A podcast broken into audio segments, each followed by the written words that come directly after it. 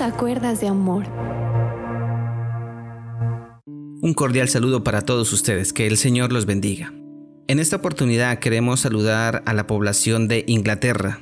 Les saludamos desde el sur de Colombia y agradecemos por preferirnos y deseamos de parte de Dios lo mejor para tan bello país. Recuerda compartir este enlace de este capítulo con tus contactos y también comparte nuestro contenido en la página de Cuerdas de Amor de Facebook. También queremos escucharte, así que comenta y dale me gusta a las publicaciones que tenemos para ustedes. Para este capítulo contamos con Brian, quien continúa dándonos este tremendo tema sobre el ateísmo.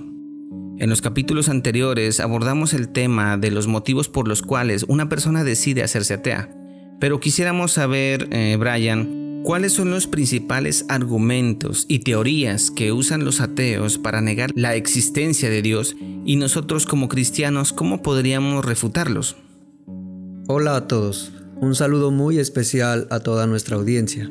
Eh, quiero dar primeramente gloria a Dios por tenerme nuevamente con ustedes, dando este mensaje tan especial de parte de Dios para todos nosotros. Eh, sí, tú lo has dicho, los ateos utilizan una variedad de argumentos, ¿sí? Y en este día queremos analizar precisamente cuáles son estos argumentos, por qué son tan débiles, ¿sí? Y hacer la aclaración de que hay tantos argumentos que no alcanzaríamos a tocarlos todos, vamos a abordar solamente algunos de ellos, pero lo más importante es que también vamos a analizar cómo las escrituras, con miles de años de anticipación, ya mencionaban los más grandes hallazgos que la ciencia alcanzó en el siglo anterior, teniendo en cuenta que fue el siglo más importante de la humanidad con respecto a investigaciones científicas. Entonces, el primer argumento o teoría que ellos utilizan para demostrar que Dios no existe es la teoría del Big Bang. En el capítulo anterior estuvimos analizando que esta fue una teoría que precisamente fue formulada por un sacerdote para demostrar cómo Dios había creado el universo. De hecho, era considerada como una teoría creacionista. Lastimosamente, muchas personas piensan que es una teoría atea y han promovido la idea de que todo se creó de la nada, a partir de una explosión y que todo se organizó por casualidad. Yo quisiera presentarles un ejemplo práctico para que podamos ir descartando esta teoría. imagínense que ustedes encuentran el motor de un carro en medio del desierto. ¿sí? Ustedes creerían que todas las partes que componen este motor llegaron a ensamblarse de la forma en que este motor está diseñado de forma casual por el azar, creo que es bastante obvio que, que no, ¿cierto? O les pongo el ejemplo de una bolsa que está llena de palabras y de pronto la revolvemos y por azar se ha creado una obra maestra como lo fue, por ejemplo, El Quijote de la Mancha. Creo que es difícil creer que todo esto se organizó de la forma en que está organizado por casualidad, ¿cierto? Entonces yo he visto y he analizado que el ateo tiene mucho más fe que el creyente, porque necesita creer que la nada produce todo, que la materia muerta produce materia viva, que el azar produce orden, que el caos produce información, que la inconsciencia produce conciencia y que la irracionalidad produce razón. Y esos son saltos muy grandes de fe que precisamente yo tampoco pude seguir defendiendo. Otra teoría que se utiliza con frecuencia es la teoría de la evolución.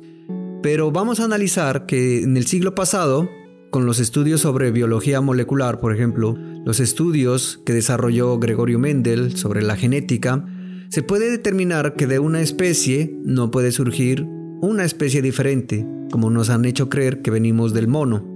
También los estudios que desarrolló Francis Collins, que es el padre del genoma humano, los cuales determinan que el ADN es un código y por lo tanto, si el ADN es un código, ¿quién lo codificó?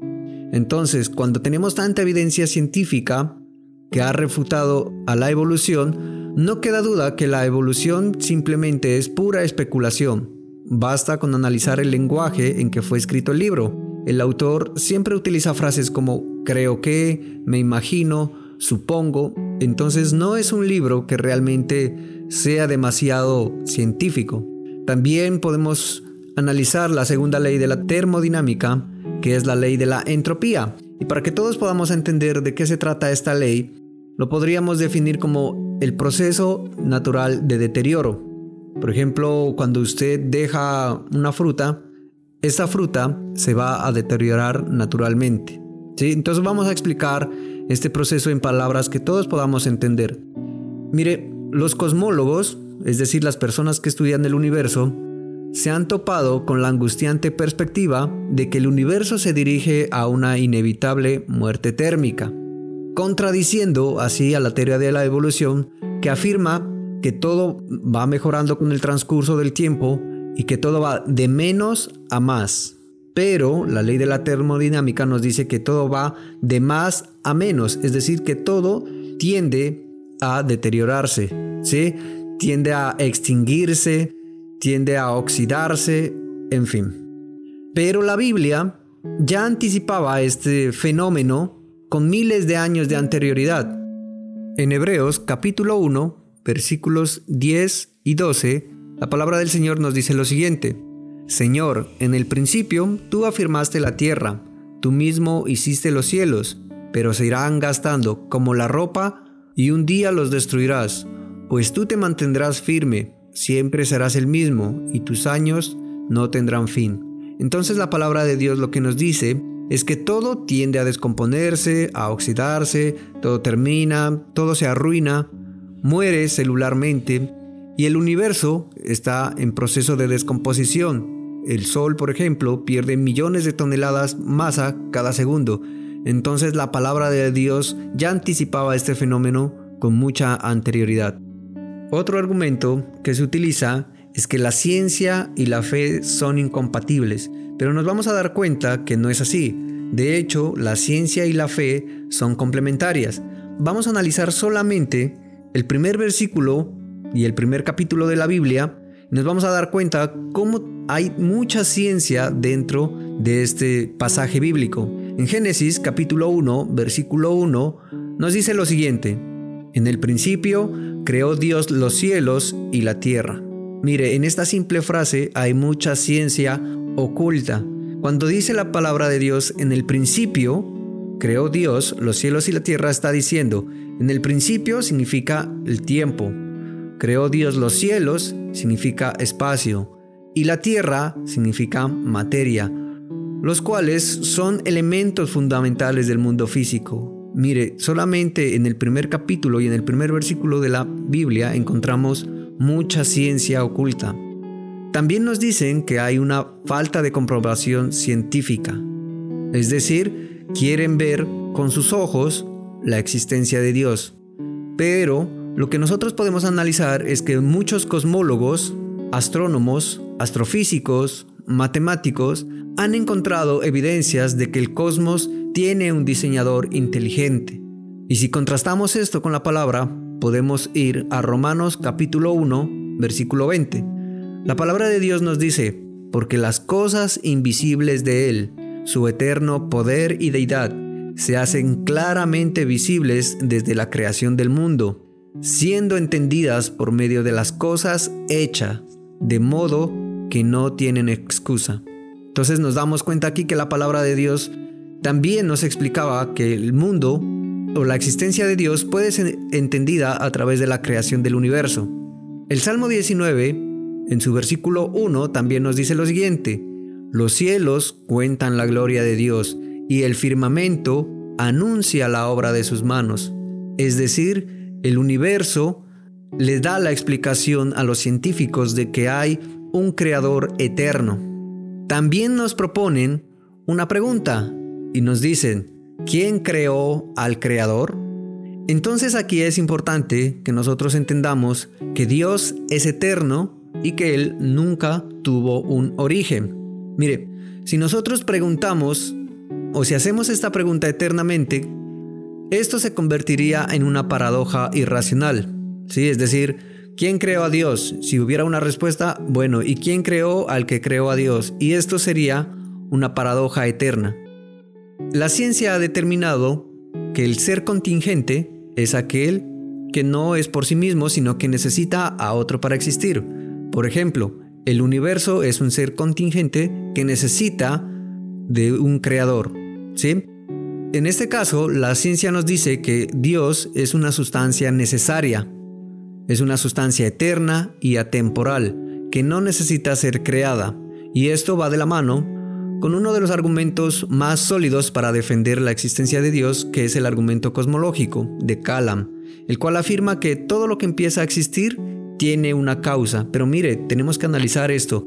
Dice todo lo que empieza a existir.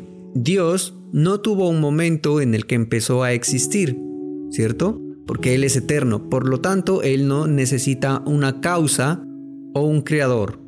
Y podríamos seguir enumerando muchas, muchas otras teorías que ya han sido refutadas a lo largo de la historia, como por ejemplo, bueno, el darwinismo, el materialismo dialéctico, el psicoanálisis de Sigmund Freud, las ideas de Friedrich Nietzsche, el existencialismo de Jean-Paul Sartre.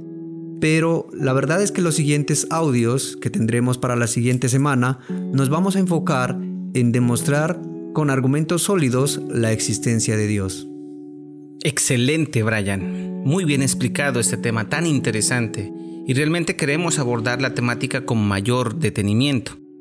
Brian en una ocasión hizo varias conferencias de una hora cada uno por varias semanas sobre esta temática y la Iglesia de los Hechos en Mocoa quedó muy bien documentada y fortalecida en esta área. Así que, hermano, amigo, que nos estás escuchando, estaremos revisando en esta semana cómo podemos concluir de una mejor manera esta hermosa información. Haznos leer tu opinión. Escríbenos en esta publicación de Facebook o de Twitter para definir cómo finalizamos esta importante serie. Así que que Dios los bendiga, que el Señor los fortalezca y los llene de su amor y los esperamos para la próxima semana.